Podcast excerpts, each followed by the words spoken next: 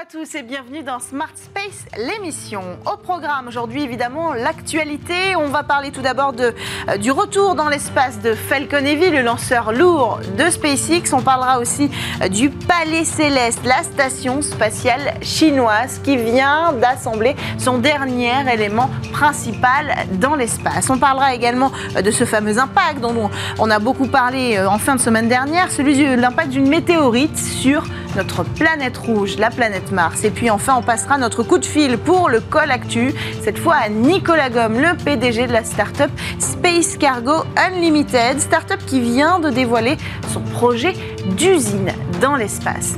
Et puis dans le Space Talk, on restera sur l'innovation. On va parler d'innovation de défense précisément, ou comment répondre aux besoins stratégiques de la défense spatiale en boostant l'innovation française. On aura la réponse à cette question avec le colonel Kéan en plateau, responsable de la division capacité au commandement de l'espace. Voilà pour le programme. On démarre avec euh, l'actu dans le code actu sur Bismart.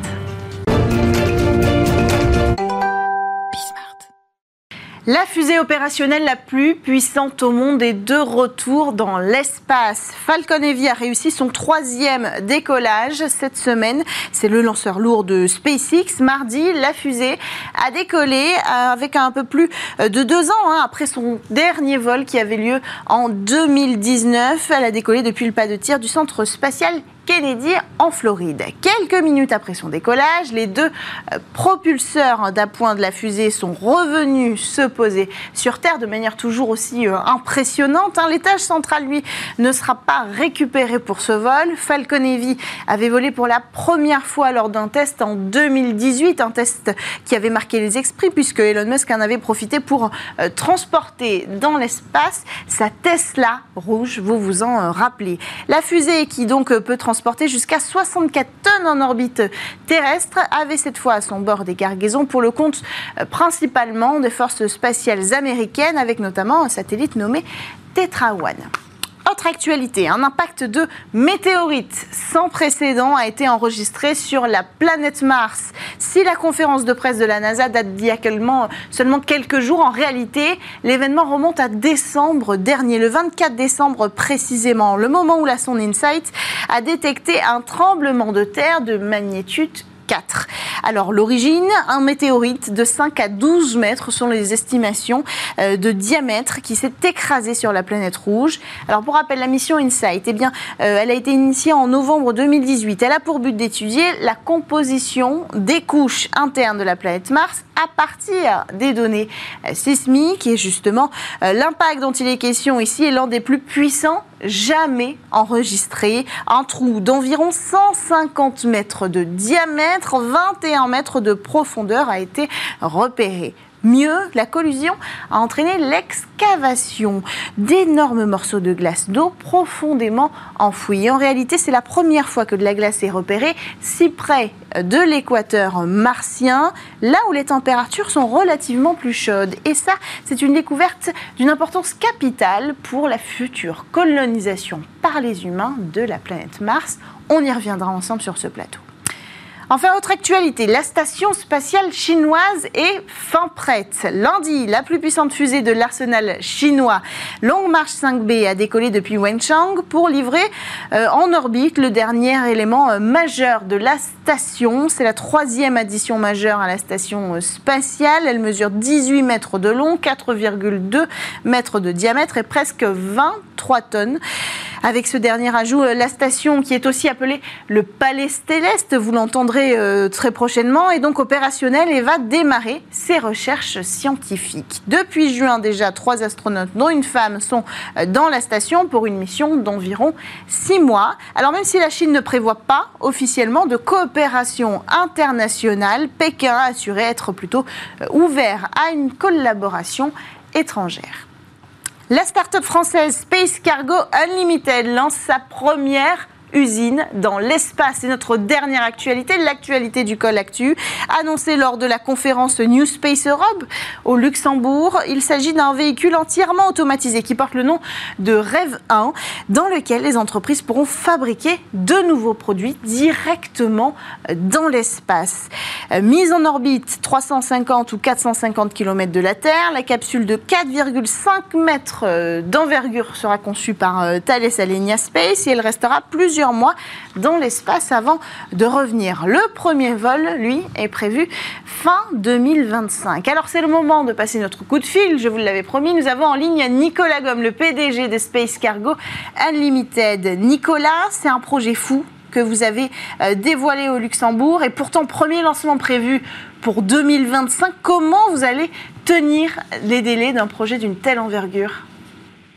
Bonjour Cécilia, merci de, m'accueillir. Mais oui, écoutez, en fait, on, s'inscrit dans, la suite d'un programme européen dont Thales Alenia Space a été un des, euh, des, des, co-prime qui s'appelle euh, qui s'appelait XV, un premier véhicule spatial pressurisé qui a volé euh, il y a maintenant plus de 8 ans, et aujourd'hui Space Rider, donc, on est euh, clairement dans les pas d'un investissement porté par l'Agence spatiale européenne, par l'Agence spatiale italienne et les autres agences européennes, qui, euh, qui tirent les technologies, qui tirent les innovations, et de ce fait nous permet d'avoir un, un, patrimoine technologique à partir duquel nous pouvons faire ce que nous, nous savons faire, c'est-à-dire nous focaliser sur à quoi ça sert, sur l'usage qui est fabriqué dans l'espace pour la Terre, hmm. parce que l'environnement spatial a, énormément à offrir dans des domaines comme les sciences de la vie ou les nouveaux matériaux. Hmm.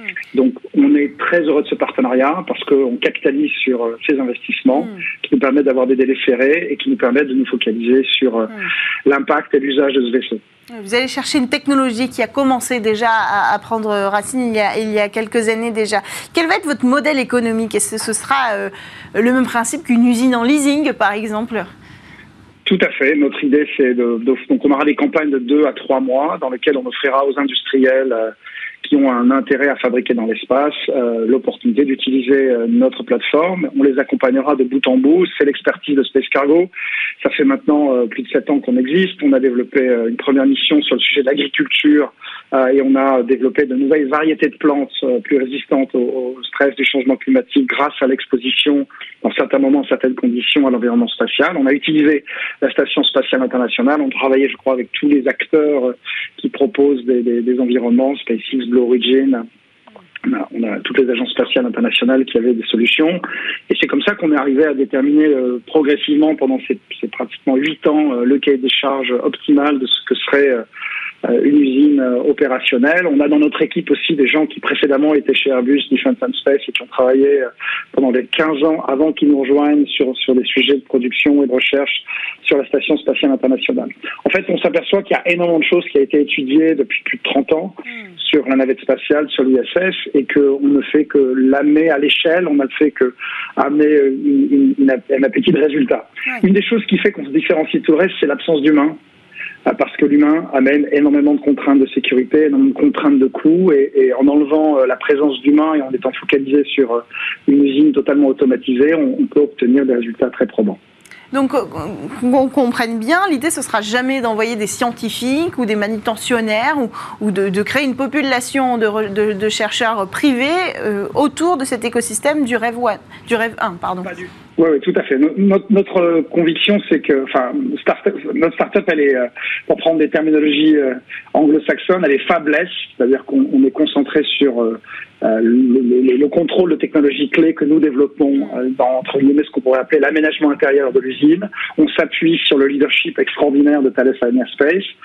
Et par ailleurs, on est profondément focalisé sur l'usage, sur l'impact. On ne croit pas aux, aux véhicules couteau suisse. On pense sincèrement qu'on est dans une ère de spécialisation et nous, notre sujet, c'est fabriquer dans l'espace. Mm. Donc, on prend des programmes qui peuvent avoir été testés sur des stations spatiales, euh, sur l'ISS. Vous savez qu'il y a un certain nombre de stations spatiales privées qui sont en train d'être développées aux États-Unis. Clairement, elles auront des êtres humains. Euh, clairement, elles continueront à faire de la recherche. Mm. Nous, ce qui nous intéresse, c'est quand on a identifié que les cellules souches se développent euh, beaucoup plus vite dans l'espace que sur Terre et qu'on développe de nouveaux euh, mécaniques pour produire des médicaments de nouvelle génération, euh, quand on fait des alliages innovants parce que l'absence de gravité permet de faire des mélanges plus homogènes entre matériaux ou de développer des, technologies euh, qui sont dans l'infiniment petits et comme par exemple des lentilles optiques qui ne doivent pas être déformées par la gravité, euh, eh bien il y a tout un tas d'opportunités. Donc notre objectif c'est vraiment euh, de fabriquer à l'échelle. Hmm, de réduire aussi les coûts finalement. Vous parliez de, la station spatiale internationale, des stations privées qui vont la remplacer puisque la station spatiale internationale arrêtera son activité en 2030. On n'aura plus d'endroit où aller institutionnel dans l'espace. Il faudra payer un accès à l'espace pour la recherche spatiale et donc vous allez vous positionner aussi peut-être en acteur moins coûteux que les autres. Pour ça, il faudrait bien choisir peut-être le lanceur. Est-ce que vous savez déjà avec qui vous partirez? Alors, on, est non. La, vérité est qu'on est ouvert à toute discussion. Il y a un certain nombre de lanceurs qui, émergent, notamment sur la, masse qui est, la nôtre.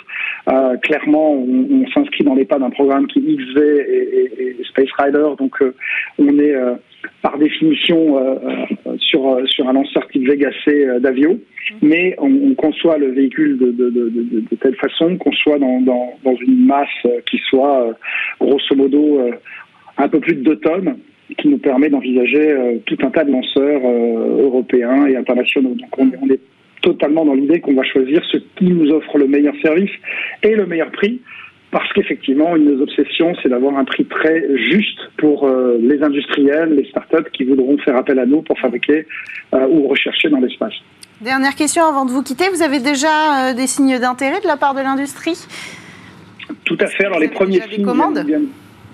euh, nous avons euh, alors pour avoir des commandes, il faut qu'on soit en capacité de, donner des, coûts d'exploitation très précis, ce qu'on va avoir l'année prochaine.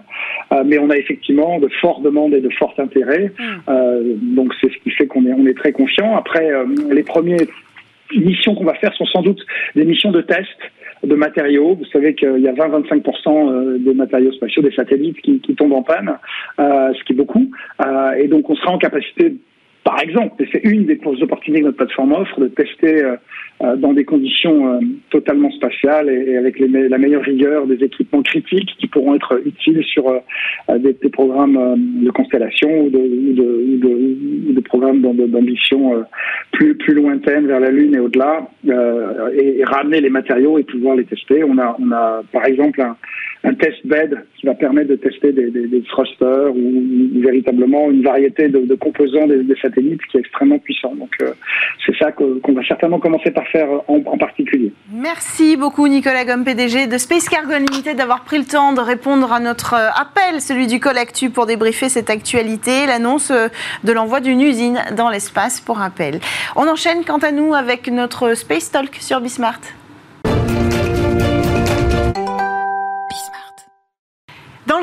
Aujourd'hui, on parle de défense spatiale et d'innovation ou comment coordonner les besoins et les moyens pour faire face aux enjeux de la défense spatiale? Alors, nous accueillons en plateau aujourd'hui le colonel Cléan, Kéan, pardon, excusez-moi. Bonjour et bienvenue sur le plateau. Vous êtes chef de la division capacité au commandement de l'espace. Oui, tout à fait. Euh, tout d'abord, eh bien, bonjour à tous et puis euh, merci de me recevoir euh, dans cette émission. Donc, je m'occupe effectivement de, ce qui est le développement capacitaire au sein du, au sein, au, mhm. sein du commandement de l'espace. Qu'est-ce que ça veut dire alors alors, le, le, alors, tout d'abord, le commandement de l'espace, c'est un commandement qui est, qui est récent, hein, qui a été créé en 2019 suite à la, à la, stratégie spatiale de défense, un commandement créé au sein de, de l'armée de l'air et de l'espace. Mhm. Et nous développons des capacités, c'est-à-dire l'ensemble des solutions euh, qui viennent répondre à des besoins opérationnels. Solutions au sens euh, matériel, on pense souvent à des équipements, mais également au sens des savoir-faire, c'est-à-dire mm. les personnels euh, qui doivent être formés, euh, qui doivent acquérir des compétences mm. pour euh, mettre en œuvre ces matériels. et ils font ça selon ben, des doctrines hein, que nous développons également nous-mêmes.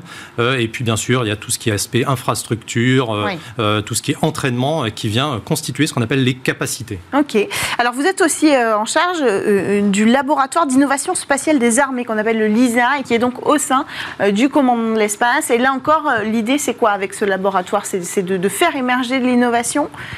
Alors, la stratégie en 2019 a, pris conscience qu'il y avait un, essor dans le spatial, hein, et c'est ce qui a justifié euh, la mise en place du, commandement de l'espace. Et cet essor est très lié à tout ce qui est innovation au, niveau spatial. Hein. Je regardais votre actualité euh, juste, juste avant. On, est vraiment sur une, presque une innovation continue en matière de spatial. Hein. On conquiert un, nouveau domaine qui est plutôt hostile à, l'humain, euh, ce qui donne, vu de notre place, nous, des, opportunités pour s'emparer ben, de, nouvelles façons de faire. Hmm.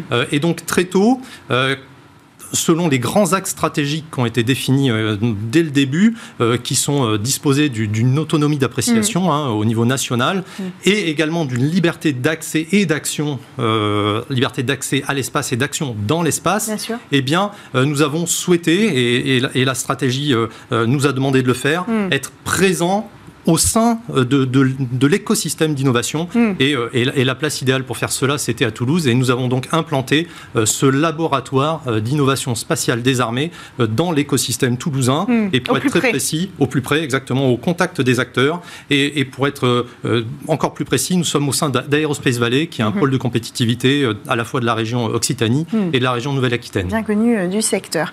Alors concrètement, est-ce qu'on peut connaître ces enjeux stratégiques? C'est-à-dire Aujourd'hui, euh, il faut qu'on comprenne la position de la France en termes de défense spatiale et d'innovation. Vous l'avez dit, c'est nécessaire en fait aujourd'hui pour, pour se munir d'une bonne défense spatiale, de suivre l'innovation. Est-ce qu'on est bien placé par rapport euh, à nos voisins américains, à nos voisins chinois, à nos voisins russes, des puissances spatiales en réalité alors, la France est une puissance spatiale de, longue date, hein, bien sûr. Euh, c'est même euh, très lié à ce, que, à ce qui s'est passé euh, dans la mise en œuvre de la, de la dissuasion dès le départ. Hein. Hmm. Les technologies ont été, ont été lancées en termes de développement. nous, nous avons bien sûr ce statut de, de, de puissance spatiale que, que, nous protégeons, que nous défendons. Et, et cette stratégie, non seulement a mis l'accent sur le renouvellement de nos capacités, hmm. alors capacités civiles comme, comme militaires hein, d'ailleurs, et, et et au point de vue militaire, cela veut dire euh, bien renouveler euh, tout ce que nous faisons depuis assez longtemps, mais nous devons être tout le temps aux avant-postes de, ces renouvellements. Hmm. Euh, on pense souvent à l'observation de la Terre, on pense souvent à, ce qui est l'écoute, c'est-à-dire écouter les fréquences qui sont émises depuis la Terre. Hmm. mais ce qui est nouveau avec la stratégie, c'est que maintenant nous devons euh, progresser euh, dans le cadre de ce qui s'appelle la maîtrise de l'espace. Hmm. Euh, nous devons être en mesure d'observer de la façon la plus exhaustive possible ce qui se passe dans l'espace pour, pour répondre à trois enjeux qui sont voir, c'est ce que, c'est ce que je viens, de, je viens d'indiquer, comprendre, c'est-à-dire il ne suffit pas juste d'observer, il faut également pouvoir en déduire. Traduire la donnée. Exactement, traduire la donnée, estimer quelles sont les intentions voilà.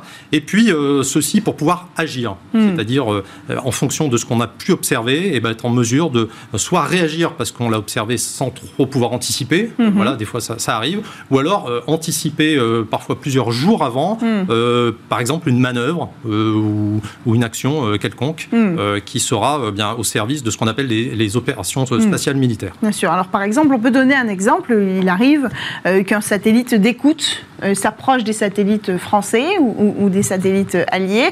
Et là, il faut donc être capable de le voir arriver, d'enregistrer euh, sa position et éventuellement de réagir et, d'aller euh, interrompre cette écoute, si j'ose dire. Alors, l'exemple que, vous citez est tout à fait intéressant. Hein. Ça a été une véritable prise de conscience internationale hein, que cette faculté de certaines nations mhm. euh, à pouvoir s'approcher, quand elles le souhaitent, d'autres satellites, d'autres nations. Mhm. Et c'est un des éléments. Alors, on évoquait l'innovation tout à l'heure qui, qui, est porteur d'essor en matière de technologie spatiale. Mais un autre événement, c'est qu'effectivement, il y a un nouveau il y a de nouveaux types de comportements dans l'espace hmm. et, la vocation de la stratégie hein, décidée en 2019, c'était, de répondre à, ce type de, comportement. Et ce à quoi vous faites référence euh, nous évoque euh, ben, le cas qui avait été à l'époque mhm. présenté par la ministre hein, d'un satellite qui s'était approché d'un, de nos satellites hmm. en coopération d'ailleurs, qui était Athéna Fidus. donc il faut pouvoir, maintenant, on considère qu'il faut pouvoir parfaitement anticiper ça, pouvoir décoder ce, genre de manœuvre mm. euh, pour pouvoir être euh, euh, réactif mais en anticipation en fait. Et ça fait appel, comme vous le soulignez, à une, faculté à traiter énormément de données, parce que l'espace, bon, bah, évidemment, c'est par nature, c'est quelque chose de gigantesque. Comment nous accédons à cette compréhension, à cette connaissance de l'espace? Eh bien, en déployant des capteurs hmm. qui peuvent être soit répartis sur, la, sur, la Terre, soit qui peuvent être positionnés. maintenant, c'est ce qu'on ce qu'on tente de faire, positionner dans l'espace. Alors des capteurs parfois déjà existants, dont, il faut récupérer les données, ou d'autres capteurs que, nous pouvons implanter. Hmm. Alors c'est là qu'on en arrive, euh, euh, vous, me devancez, c'est très bien. Euh, parlons de ces innovations, de ces terrains d'innovation qui vont être favorables pour répondre aux besoins de défense stratégique spatiale, donc voir, entendre, être capable de réagir. le numérique, on parle de data, allons tout de suite sur ce sujet-là. Le numérique aujourd'hui a un rôle stratégique, c'est un terrain d'innovation indispensable pour la défense spatiale et donc vous allez étudier ce terrain-là. Alors, c'est absolument fondamental en fait. Euh, ça traduit directement, euh, comme je l'indiquais, l'essor. Euh, alors, on, pense, en, général, quand on regarde le numérique et le spatial, on pense aux services. Oui. les services qui sont. Traduction de data. Exactement. Mhm. Donc, une, chute des coûts. Donc, un accès facilité pour l'ensemble des, opérateurs économiques à l'espace, mhm. ce qui pour nous nous offre aussi des opportunités puisque ces acteurs-là bien produisent de la donnée, euh, alors, on, parlait de la donnée en termes de, surveillance de l'espace, mais il peut y avoir des services qui vont, qui vont être producteurs d'autres choses. Je pense notamment aux services en orbite qui nous intéressent euh, tout à fait. Mais mhm. pour revenir sur le numérique, euh, ces acteurs-là vont pouvoir nous donner un nouvel accès à des données qui sont alors soit déjà existantes ou alors des, données qui étaient pour nous inédites mhm. et qui viennent s'ajouter à notre propre capacité, nous, à travers notre patrimoine matériel et capacitaire, notre propre capacité à acquérir nos données en fait. Hmm. Donc on, est, on, est sur, on joue sur les deux tableaux en fait. On, profite de nos données euh, à travers des développements technologiques euh, euh, anciens, mais encore une fois que nous modernisons. Hmm. Et, par ailleurs, eh bien, il y a cette nouvelle offre qui, qui s'ouvre à nous et qui permet bah, notamment au, LISA, hein, que vous avez cité, le laboratoire d'innovation spatiale des armées, d'aller d'aller évaluer, d'aller regarder, faire une cartographie de ces nouvelles propositions hmm. et de nous dans le cadre de ce que nous développons en, termes de, moyens futurs, eh bien, nous, nous apporter euh, ces nouveaux éléments que nous intégrons. Alors, hmm. après, tout l'enjeu est de pouvoir intégrer ces données, en fait. Alors, c'est ça. Comment ça se passe concrètement? C'est-à-dire que l'idée, c'est aussi donc de booster, on l'a dit, cet écosystème et d'aller chercher les innovations qui pourront vous être bénéfiques, bénéfiques à la stratégie spatiale. Ça veut dire que vous faites quoi?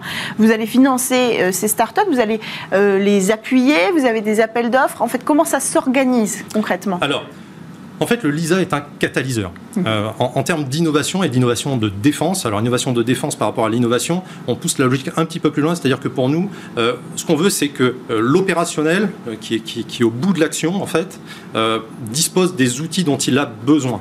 Donc nous, l'innovation, elle est tournée vers ce service rendu à l'opérationnel, au sens large, hein, pas, seulement des, services commerciaux. Mmh.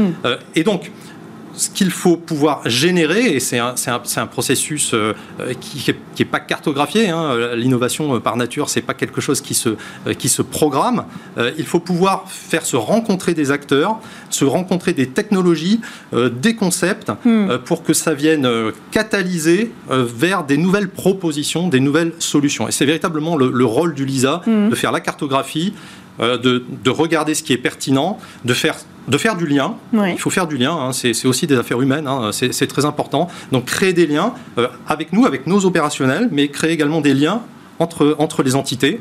Euh, il y, a différents acteurs. Hein. Bien sûr, il y a l'Agence Innovation de Défense pour ce qui est du, ministère, euh, au sein de la Délégation Générale pour l'Armement. Il y a également les régions, hein, j'ai cité Aerospace mhm. Valley. Mhm. Donc il faut créer ces liens. C'est-à-dire qu'en fait, concrètement, vous allez prendre les, technologies prometteurs, euh, prometteuses qui vont, qui vont répondre aux besoins et puis vous allez les mettre en avant auprès, par exemple, de la direction des, armées ou alors auprès d'Aérovalley. En fait, l'idée, c'est d'aller les pousser, leur donner un peu de crédibilité pour qu'eux aillent chercher du financement. C'est eux qui vont financer. Absolument. Alors, euh, Juste un chiffre, euh, le LISA, donc le, laboratoire, euh, en trois ans, a pu rencontrer 300 entités, entités au sens large, hein, à la fois des, entreprises, des mhm. start-up, les régions. Enfin, quand, quand on accumule tout, c'est quand même 300 entités à rencontrer qu'il faut évaluer et, et, et, dont il faut juger de la pertinence en termes de, de proposition de valeur. Hmm.